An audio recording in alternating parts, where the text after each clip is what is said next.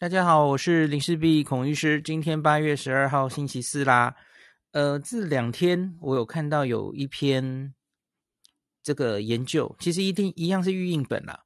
原来我我自己的原则是想说预印本这种东西，大家知道预印本是什么意思吗？吼，它还没有经过同侪审查、专家审查，然后它只是投稿出去哦，所以它还可能内容会变。只是它就是因为大家知道这个是十倍速时代啊，那新冠的这些资讯又非常重要哦，流通很重要。那有时候一篇 paper 它在那边琢磨琢磨来来回回哈，搞不好会几个月还没办法正式出版哦。那所以最近几年越来越流行这种哦，我投稿出去啊，那可是我就先把它弄上网了，让大家都可以参考。我我原本是不太想。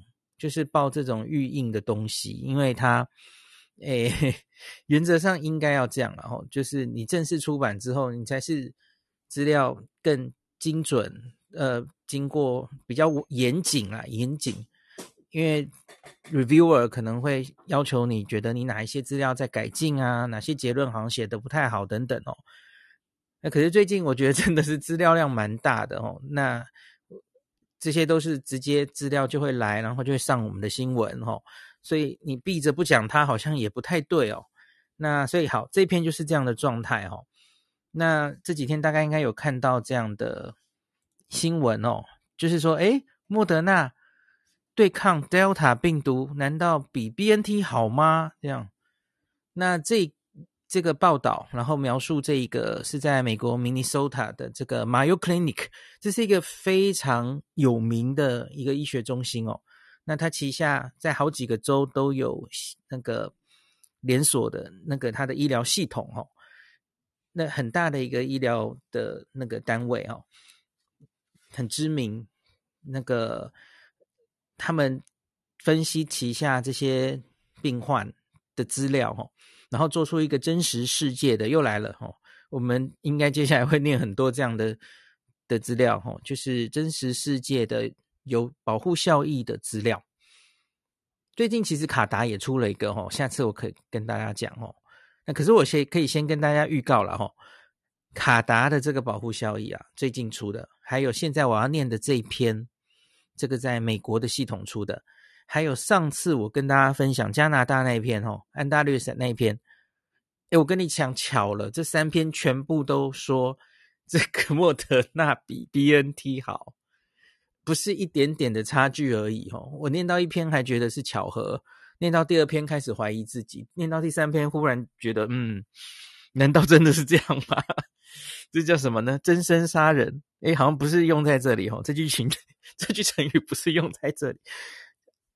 在这这这最近之前呐、啊，原来这两个疫苗它各方面的表现几乎都一样啊，不管是啊、产生综合抗体的高低，然后第三期临床试验的保护力呈现出来的 efficacy 哈，然后之前的一些追踪哈，好像都还好，没有差到多远。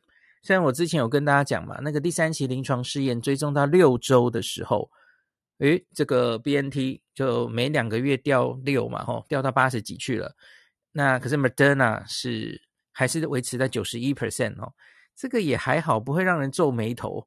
可是因为这个接下来这我刚刚念的这三个，好像好像默默都赢了耶，到底是不是这样？那我们今天就来好好先分析一下这一篇哦。美国 Mayo Clinic 的这个研究，我先念新闻，中央社的新闻，因为这个在记者会上就有问罗一军呐，哈，罗一军这个主要的反应是说，建议还是有疫苗就打了，哈。那这篇他说，最近有研究指出，莫德纳疫苗在对抗 Delta 变种病毒的时候优于 BNT。那罗一军强调，仍建议民众有疫苗就尽速施打，以获得保护力。那这里其实是我记得最开始报可能是路透社吧，哈，他直接引用两篇报告，都显示这个莫德纳好像比较好，哈。有一篇就是我现在要跟大家讲的，另外一篇我记得应该是测综合抗体，哈，那个那个我今天没有准备，可是我可以附在那个 podcast 前面链接给大家参考，有兴趣的人哈。那那其实就有四篇了哈，刚刚讲到现在有四篇，好像莫德纳都赢了哈。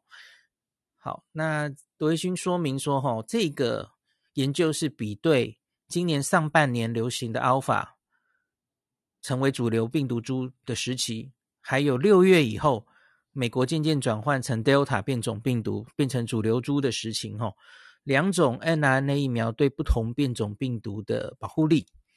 那他发现呢，BNT 对英国发现的 Alpha 变种病毒保护力仍然有七十六 percent，可是对于 Delta 它就只剩下四十二了。哇，四十二！诶，你可能会想起以色列的三十九哈，以色列说 BNT 哦哦哦，怎么降到三十九去了？嗯，有另外一个数字 correlate 跟它诶有点近似啊。好，再来，莫德纳疫苗对 Alpha 变种病毒保护力是八十六。可是到了 Delta 就降到七十六了，哎，可是还有七十六哎，所以你听一下，这个差距有点大耶，这个差距是三十四 percent，不可谓不大哦。那个 BNT 对 Alpha 七十六，哦，那这个 Moderna 是对 Delta 七十六，这样子哦。虽然莫德纳疫苗对 Delta 变种病毒保护效果也是稍降哦，可是它仍然优于 BNT 疫苗。那罗一军提到说，这是第一次有研究显示这个不同疫苗对抗变异株的效果。嗯，其实好像不是诶，好像不是第一次诶，就英国就有了嘛。然后我前面念的加拿大也有啊，吼，哎，多念书，多多念书，嘿，罗夫啊，对不起，我会被罗夫的粉揍了。好，那新冠疫苗对抗变种病毒效果虽然会受影响，但仍有一定的保护力。不会建议民众都去打莫德纳疫苗，或是都去打 BNT 疫苗。呼吁民众有疫苗就尽速施打。好，其实记者会上大概就只讲这样了哈。那那我现在就开始来比较详细的讲这一篇好了哈。这个梅约诊所哈曾被评为美国最佳医院，总部是在明尼苏达。那他在其他州也有分院或是诊所哈。那他是这样回溯，这是一个回溯分析，然后去调出他整个这个医疗系统中有接受过新冠 PCR 检查的人。那这这这高达了，诶，多少人啊？呃，让我看一下，六十四万哦，六十四万人做过 PCR。那他选其中十大于十八岁的人，那期间是去年十二月一号到今年七月二十九，这么长的时间哦。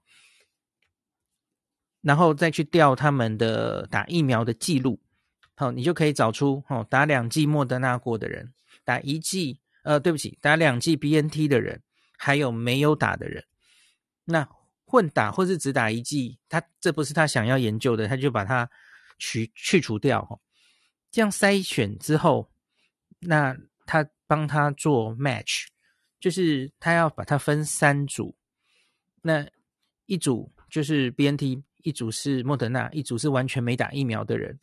那他把它 match，最后针对哪些去把它全部都 match 起来，包括了年龄、性别、所在的州别、种族。那之前有没有过 PCR 的检查？哈，然后他什么时候注射疫苗的？这也很重要哦。对，因为你这个打疫苗。然后产生完整保护力的时间要差不多，你这样的比较才有意义嘛？不然你你假如你看有些像卡达那篇文章，可能就有这样的问题，因为卡达使用莫德纳好像是在 BNT 之后的两个月，所以他们呃就有时间差嘛。吼，你你现在在评估的时候，很多人那个也许 BNT 已经到了六个月了，吼，它抗体开始下降了，可是你莫德纳才四个月，会会有这种影响嘛？可是这一篇 Mayo Clinic 它是把这个影响去除的哈，因为它是一对一的这样找，那所以他把时间都调的差不多哈，就是没有什么先后的差别。然后那个把把这些都 match 之后呢，就变成了每一组是三哎人数两万五千八百六十九人。所以最后总共抓了七万五千人左右了哈。那来看种种的那个，来算出他的保护力，算他会不会住院，会不会重症，然后住院之后会不会死亡，进加护病房等等的这些事情，来算出它的保护效益哦。可是这里要特别提一件事哦，他他不是算有症状的感染，因为到目前为止保护效益啊的研究多半都是找有症状的感染，可是我发现这一篇他找这个 PCR 阳性就是确诊，他没有管有症状没有症状，在在那个表里面我我根本没看到他抓症状，他他直接就是 PCR 阳性他就抓进来吼。然后他再去看这些人有没有因为这样住院等等的吼，那我不是很确定他到底这里面含有多少无症状的部分，所以大家要知道哦，那个我刚刚念的那个保护力吼，比临床试验中或是其他像是英国公卫部公布的数字差，因为之前的那些临床试验哦，或是多半算保护效益的研究都是算有症状的感染。有症状才去做 PCR 哦，这里没有厘清，所以这一篇其实它是直接说就是感染，它直接说是感染，它没有夸胡无症状或有症状哦，所以因此它的保护力是包括了有症状跟没有症状一起看的，大家要先知道这一点，所以它是比较严格的哦。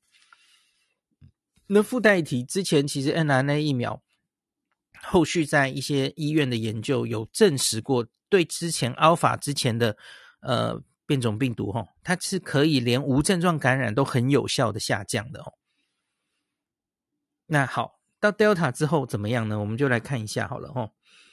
那首先，他们做出来这总共从一月到七月嘛，这一段时间里面哦，整体的保护力啊，这个呃，Moderna 是八十六 percent。然后这个 BNT 是七十六 percent，哎，就这就十 percent 嘛吼。然后注意一下吼，我来报一下信赖区间，九十五 percent 的信赖区间。莫德纳是八十一到九十点六，那平均是八十六吼，保护力。好，那 BNT 是七十六，然后它的信赖区间是六十九到八十一。好，你看它的信赖区间两边正好几乎完全没有碰到。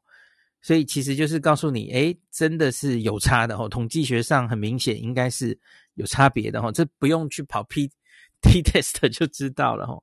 跑 P value 你就知道这这两个数字是有差别的。好，可是呢，他们其实自己原来在四月之前呐、啊，有也有在追踪这个保护效益。那个时候做的保护效益，莫德纳是九十三，然后 B N T 是八十六。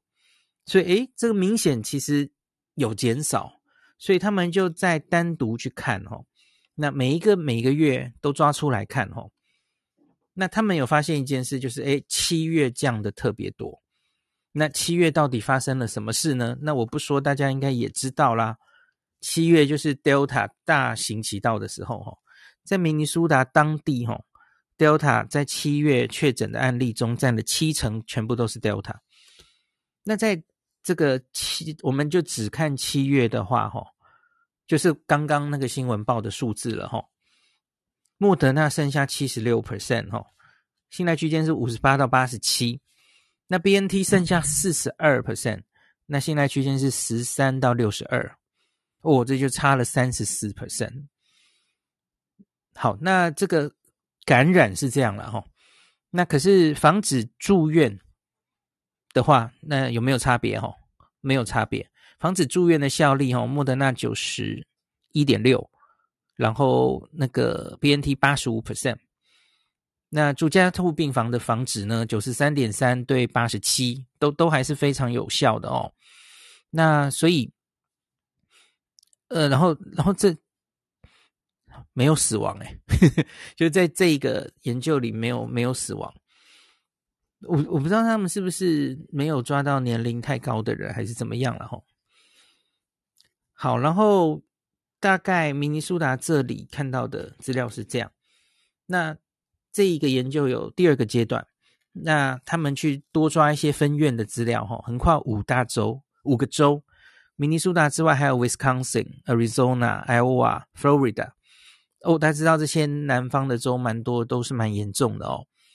好，在这五州里面，就是也去逐一分析哦。除了他们这个 Mayo Clinic 总院之外的资料哦，哇，这个也都有类似的资料。那可以看到，这个莫德纳普遍哈得到这个突破性感染的几率啊，是比 BNT 大概低一倍。呃，应该说两倍的差别哈，就是你算那个相对的风险的话，大概就是零点五哈，就是你会看到 BNT 的突破性感染是一的话，那这个莫德纳只有零点五哈。好，那可是全部这个医院这五家呃五个地方的再去看住院的话哈，诶，住院也有差，刚刚明尼苏达自己的那个住院没有差哈，可是。把全部的五个地方都一起看的话，住院有差吼，那个数字也是零点五一。那可是住加护病房就没有差了哦，差不多哦，都都一样有住住进加护病房的几率，可是都蛮低的啦吼，大概可以这样讲。那特别把我们都知道 Delta 疫情严重的 Florida 拿出来看的话吼，那更明显，Florida 是在七月。的时候，这个 Delta 比较盛行的时候，哈，莫德纳可以少六十 percent，就是那个数字降到零点四啊，哈，一跟零点四的差别，那比 BNT 少更多突破性的感染，哈。好，那大概这一篇资料就是这样子了，哈。那接下来就进入这篇的一些讨论，哦，他们就说为什么这个。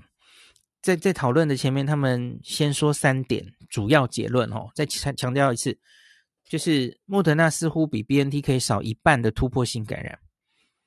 那第二个，呃，虽然说哈，七月比较明显呐，七月这个很明显就保护力有更掉一波哈。那其实前面几个月然后，因为它有分月去做哈。呃，莫德纳其实都比 BNT 有稍微领先，所以不是只有到 Delta 而已哈。从 Alpha 流行的时候开始，好像莫德纳就比 BNT 稍好一些哈。以突破性感染那个保护力看起来来说哈，那这个 BNT 的话，它特别是遇到 Delta 的时候又降更多，大概可以这样说哈。那第三点就是整体来说哈。虽然有这些突破性感染的差别，哈，有症状或无症状的啦，得到感染的差别，保护力有差。可是你假如要看住院跟死亡的话，整体是差不多的，还是有蛮不错的。对于这些住院、重症、死亡的保护力，两个疫苗都还保持着，哈。到这一句其实跟多半的其他研究是一样的嘛，哦。那像以色列，虽然说这个 BNT 的保护力好像降到。三十九，那可是他一样也是说哦，对重症的保护力还是很高嘛，吼。好，那再来这一篇的讨论就提出一些可能的观点，吼，就是为什么会会有这样的现象，吼。首先他说这个会随着疫苗这个时间过去，哈，注射完的时间过去，诶，看到这个突破性感染到底其实有可能有三种可能，第一个是。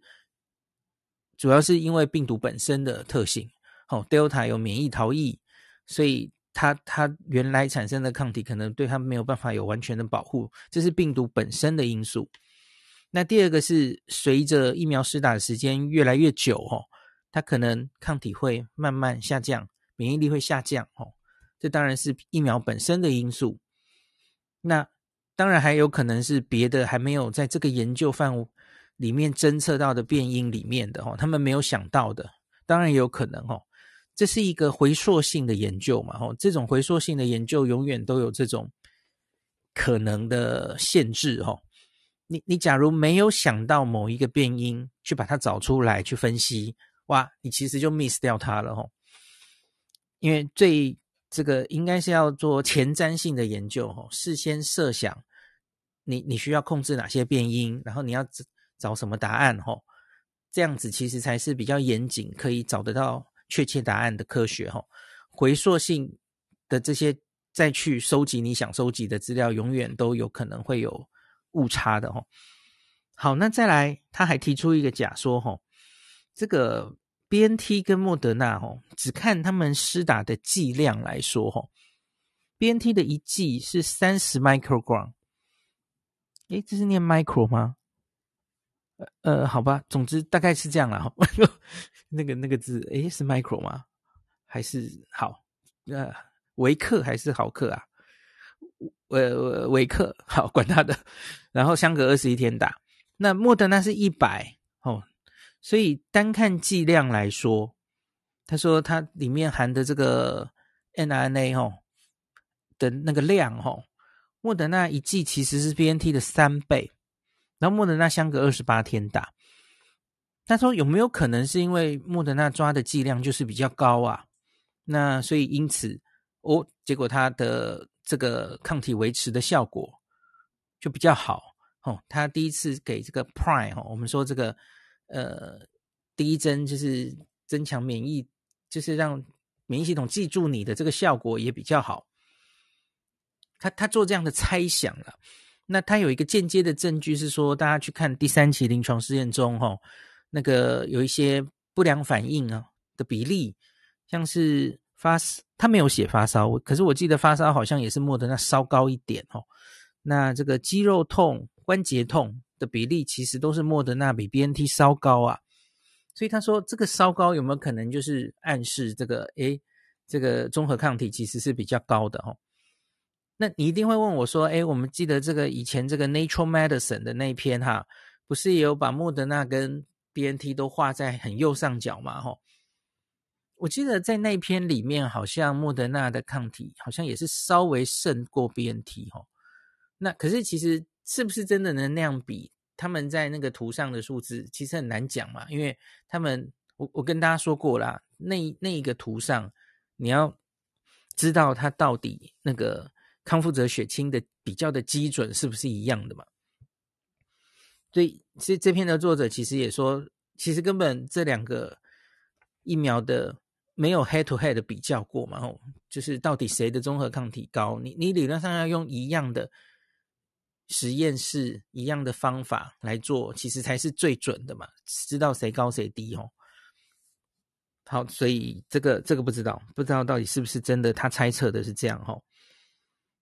那有一位医师有针对哦，好，精神科医师啦，他说他自己猜测啊，这个会不会有可能哦，这个莫德纳间隔二十八天，BNT 二十一天，有可能就是因为这个施打间隔的原因。他说，所以二十八天效果比较好，二十一天没有那么好，所以他呼吁哈。这个国内以后未来要打 BNT，应该不要以二十一天为间隔啊，可以考虑拉得更长，综合抗体上升更高。我我个人不是，我不太觉得二十一跟二十八天会有差别。那我觉得一个有趣的问题是，哈，英国没有看到这个现象，就像。这篇 discussion 里面，就是讨论里面也有提到 NEJM 哈，新英格兰医学杂志最近也正式刊登了。可是这篇早就已经大家已经讨论过了哈，就是英国工卫部不是都会发表这个呃，不管是他们打的 AZ 或 BNT 对 Alpha 跟 Delta 的效果吗？我我早就跟大家一直念了嘛，哈，五六月就一直念。那他现在是正式发表在那个新英格兰医学杂志哈。八月十二号正式上线的哦，诶，不就今天？那可是，在那里面哦，英国其实打 BNT 疫苗也很久啦。可是呢，可是他们做出来的数字，当然，当然，我要强调这是有症状感染了哈，跟这篇连无症状都掺进去是不一样的哦。可是他的 BNT 做出来两剂对 Delta 可是有八十八 percent 的保护力。那对 Alpha 是九十三点七，那 AZ 的话要顺便，今天不是主角的 AZ 也顺便报一下了哈。AZ Alpha 是七十四点五，Delta 是六十七，哦，就是降低嘛，哦。那可是，诶，你看你会不会觉得有有不太合理的地方哦。你就算说是有症状无症状哦，诶，为什么在英国 Delta 这个对 BNT 还可以八十八啊？那以色列都说降到三十九去了嘛？吼，你有没有想到有一个可能的差别？我觉得一个可能的差别是，英国的 BNT 是相隔八周打的，记起来了吗？八周，甚至十二周，他们后来还延到十二周。所以，诶，会不会其实是这样子的？吼，我我自己不觉得是二十一跟二十八啦。可是，假如这是不是可以？呃，应该怎么讲？这这分两个问题。第一个是莫德纳啦，它相隔二十八天，可是它还是做出，它似乎胜出 BNT。好，这个已经在好几个研究中看到了，也许真的这两个疫苗有差。那可是呢，从加拿大跟英国看起来，吼，诶，是不是其实这个延长疫苗的施打间隔 n r n a 是有好处的？记不记得我加拿大上次念的那一篇吼？那个莫德纳一剂，对不起，我话讲得太太快了。那个是只有一剂，跟两剂不一样。好，不要理我。好，这个逻辑有点跳脱了。好，算了算了。加拿大那篇主要其实在谈一剂啦。好，没关系，先先不要管这个。那所以，当然，我觉得这些资料看起来其实还是有有一些冲突的地方哦，因为。那那为什么这个这个两剂相隔的间隔到底重不重要啊？只从 BNT 看也许重要，可是只从莫德纳看好像又还好，对不对？因为你看，我我回来可以把它整个都说在一起。因为你看从加拿大的资料，莫德纳一剂还可以八成撑在那里，然后不管是这个不是不管。加拿大是这样，然后从现在美国这个资料，他乖乖的二十八天打，他其实也虽然有降，可是他也还不错嘛，吼，他至少对 Delta 还有七十六 percent，而且不要忘记这是无症状感染都加进去，吼，所以莫德纳似乎没有受到太大的影响，可是是不是 BNT 其实就会给的剂量会有差，吼，那会不会也如同这一本这个？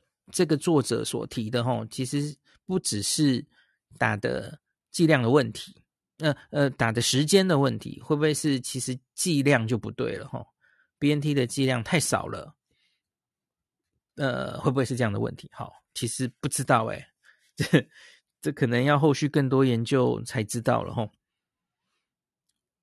好，所以大概就这样，今天就这篇就分析到这里齁。之后有时间的话，我我再把那个，因为最近有好几篇这样的，都常常被拿出来对比吼，所以下次有机会再帮他大家念卡达的那一篇。所以现在这个有效性的研究吼，卡达，然后这个英国的，然后今天这个美国的研究吼，已已经有好几篇了，还有加拿大的安大略的吼。那有机会就把这几篇都写成一篇文章，再帮大家整理一下哈。好，今天就到这里喽。那预告一下，那个我刚刚预告没有讲完。第一个是明天会讲日本的疫情哈。那那个因为最近在新闻媒体上，或是嗯，你你应该有看到一些美国最近疫情严重哈。然后很多人在讨论青少年跟儿童，青少年跟儿童的案例好像大增哦。那还有一些说儿童医院，有些儿童医院重症单位那个 ICU 加护病房也被塞满。然后美国人非常担心，哎，已经快开学了，这样孩子能真的开学吗？吼，那所以很多人在担心说，哎，Delta 是专门攻击儿童吗？或是说？会不会它已经变了？这个 Delta 病毒不再像之前的病毒，儿童这个即使得了，也多半是轻症或无症状。现在会不会有点改变？哦，所以我邀请了黄聪宁医师，我们下礼拜应该会早一天，请黄医师来回答我们的问题。那我会准备一些问题，然后黄医师难得来，当然只问他小孩的问题，太可惜了，对不对？所以。诶，大家假如有什么问题想问他，你现在也可以丢给我了齁。那我就开始整理要问黄医师的问题。下礼拜哪一天我们还没决定，因为我就跟黄医师说，我们找一下，就是美国或是英国也可以了哈。这个 Delta 盛行的地方，小朋友的状况，那跟大家分析一下，小朋友到底 Delta 是不是比较容易重症？大家很关心这件事哈，重症的比例哈。有症状感染的比例，哦，等等的，会不会会不会比较容易死亡？大家非常重视这个，因为这牵涉到，那你到底要不要帮小朋友打疫苗这件事？好，所以有有蛮多议题可以讲的哈。好，所以下礼拜会有一集跟黄医师的的对话。那我终于好像比较有力气去找连那个连家安医师了哈。就看他可不可以，我我想下礼拜也找一天跟连医师把原本没有问完的问题再问一下哦。那还有什么？还有什么？大概这样了哦。那然后最近有好多篇文献都很想念，很想整理哦。然后明天还是通告很多，所以 等我六日有比较有时间的时候再赶快写文章哦。那应该有注意到我这几天这一个礼拜以来。念了蛮多书的齁，就是一篇一篇在 Podcast，可是我还没时间好好整理到部落格去齁，所以让给我一点时间，我去把它整理成文字。我我多半都有写在 Podcast 的前面的了齁，那我可能会再修饰一下，把它弄成文章齁，那个大家可能更好找资料。好，然后好久没有自自吹自擂了齁，那个 大家在那个 Podcast 的留言我都有看到哦。很感谢，就是没事的话可以再去刷一下存在感，然后大概就这样子。然后我我为了要专访两位重量级的医师哈，可能要好好准备问他们的问题，这样子。问林医师的问题，我觉得这次会专注在到底量产上出了什么问题哈，我们应不应该担心那个什么良率的问题哈？那最近还有一个新闻是说，听说哎，我们的食药署非常非常的严格，它每一批呀、啊、高端出来，它都要至少一个月封监的程序吼，甚至还要打在仓鼠身上，然后在仓鼠产生综合抗体，它才算给它过关呢。每一批货都要这样搞哎，对，有新闻这样报嘛？那这到底是怎么样？要该怎么解读啊？有些节目就说：“哎，这是不是你你食药署对高端也很没有信心啊？你你别的什么 AZ 疫苗、BNT 疫苗，你你哪有在这样搞？没有嘛？吼，我们看其他国外来的疫苗，大概一个礼拜封建就完成了嘛。你很明显没有在做什么动物实验产生综合抗体啊？那你为什么要对高端这么严格？是不是你自己也不放心呢？有人有人这样解读嘛？吼，我我们该怎么解读？吼，所以我我觉得这些问题都可以问连医师。吼。”好，那我就预告到此喽。